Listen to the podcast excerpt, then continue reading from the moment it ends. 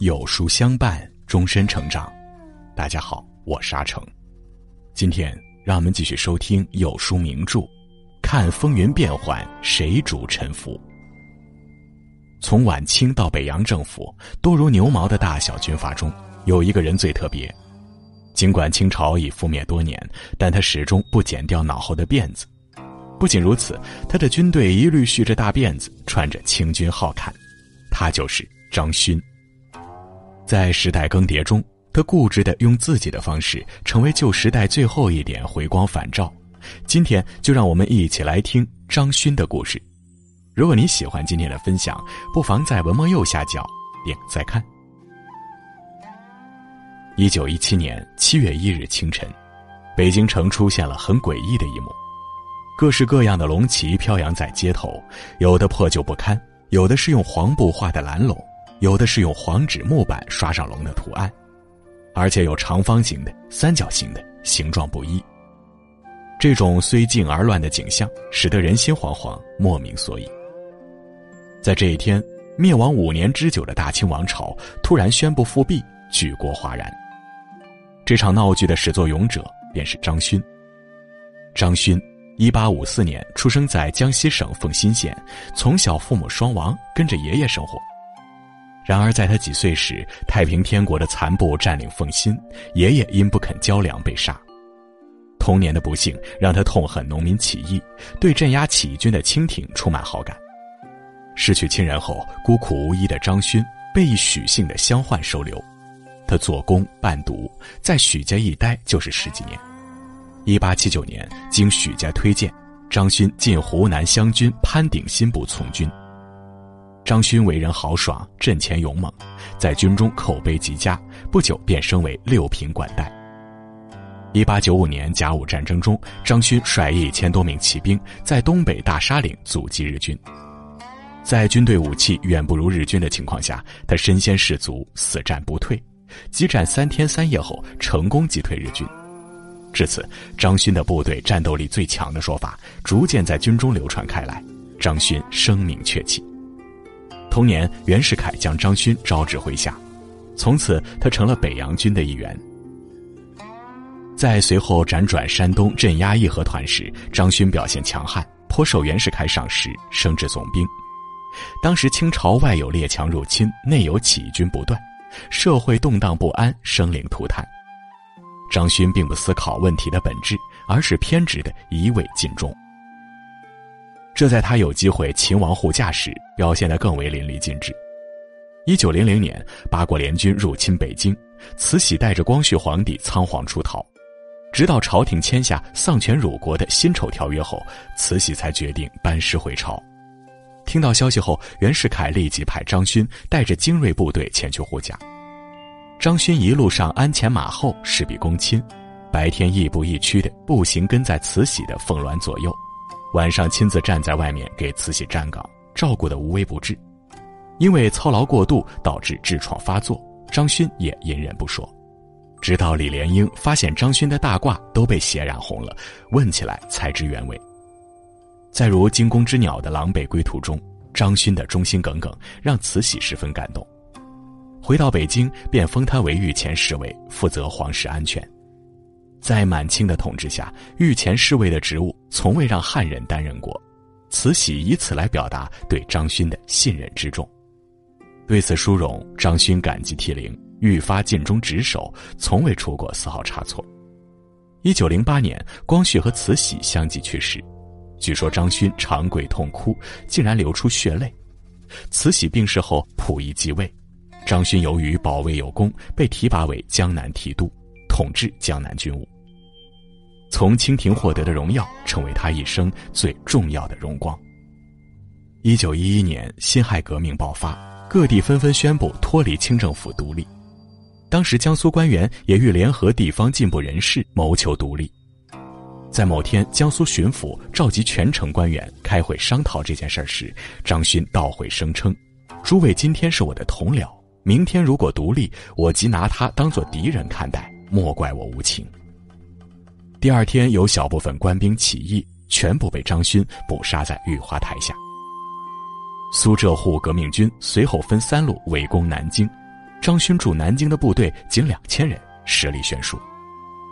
面对士气旺盛的革命军，张勋硬是顽强抵抗，死守南京一个多月，使得南京战役成为辛亥革命最惨烈的战役之一。清廷对张勋的行为大为感动，在他败退徐州后，仍升他为江苏巡抚，署理两江总督兼南洋钦差大臣，岌岌可危的清廷做出的奖赏如空中画饼一般，但张勋仍像穿了件皇帝的新衣，沉浸在虚无的荣耀中。一九一二年，清政府覆灭，改国体为共和制。张勋拒不接受改朝换代的事实，他命令自己的官兵一律不许剪辫子，仍穿亲军号坎。在民国时期，他的部队成为一道奇异的风景，被称为辫子军，他自己被称为辫帅。袁世凯利用辛亥革命的时机夺得政权后，张勋带兵盘踞徐州，跟袁世凯貌合神离。张勋为人豪爽，虽不是北洋军阀的嫡系部队，但他对待同僚挥金如土，又讲义气，再加上年岁稍长，所以北洋将领都尊称他一声老大哥。满清的遗老遗少、副总统冯国璋等，为获取更大利益，多次秘密联络张勋，以图复辟。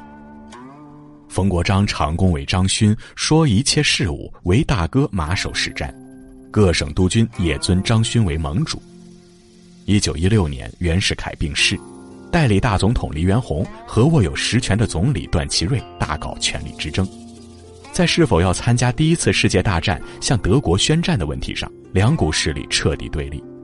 黎元洪一怒之下解散了内阁，并免去了段祺瑞的总理职务。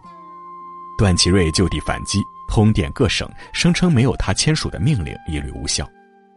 在各方势力扰得如一团乱麻时，几乎所有的目光都转向了始终主张复辟的张勋，生怕自己地位不保的十三省同盟齐聚徐州，跟张勋商议：一为复辟，二为援助段祺瑞。见有这么多人支持自己的主张，张勋高兴地说：“共和体制让天下大乱，除了复辟，还能有什么补救的方法？”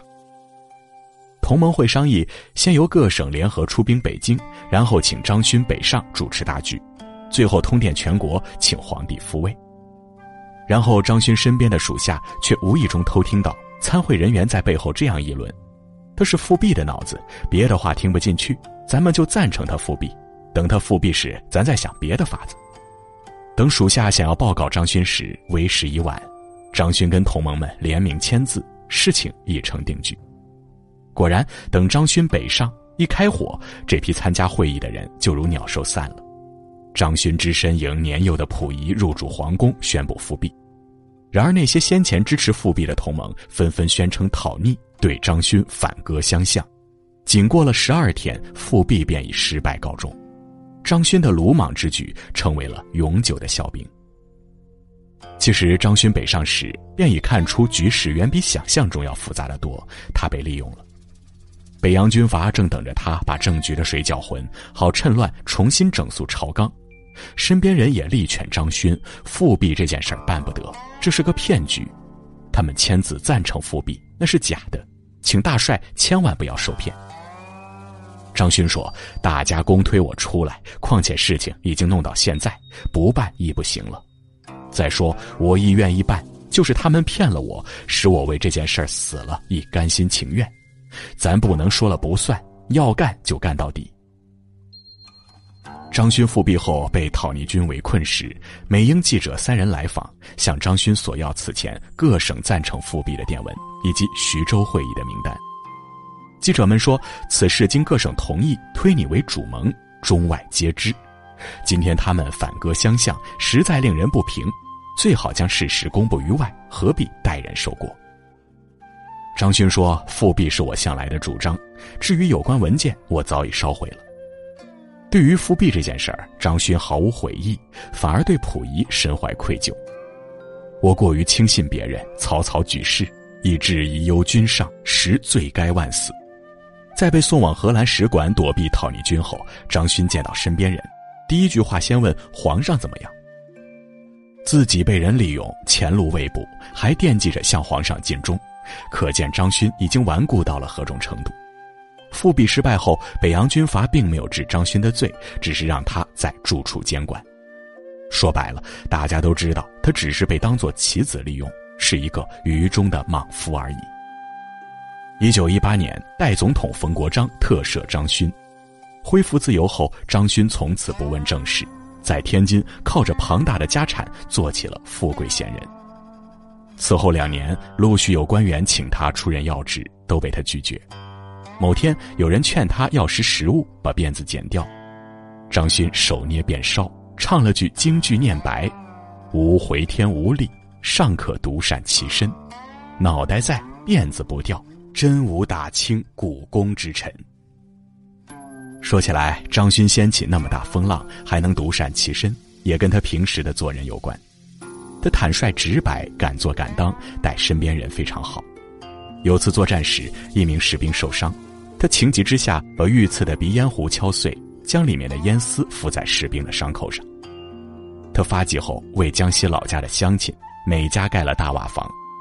只要是江西来北京求学的学子，张勋都会给发奖金，有的还会吃住全包。方志敏、张国焘等人都受过他的资助。对待同僚，他更是义气十足，即使被出卖，也没有气急败坏反咬一口。也正是这一点，让他得以保全自身。一九二三年，张勋在天津病逝，享年六十九岁。当时政界要人和文化名流纷纷致哀，祭文和挽联不计其数。张勋灵柩运回江西老家时，无数百姓自发相送，十分隆重。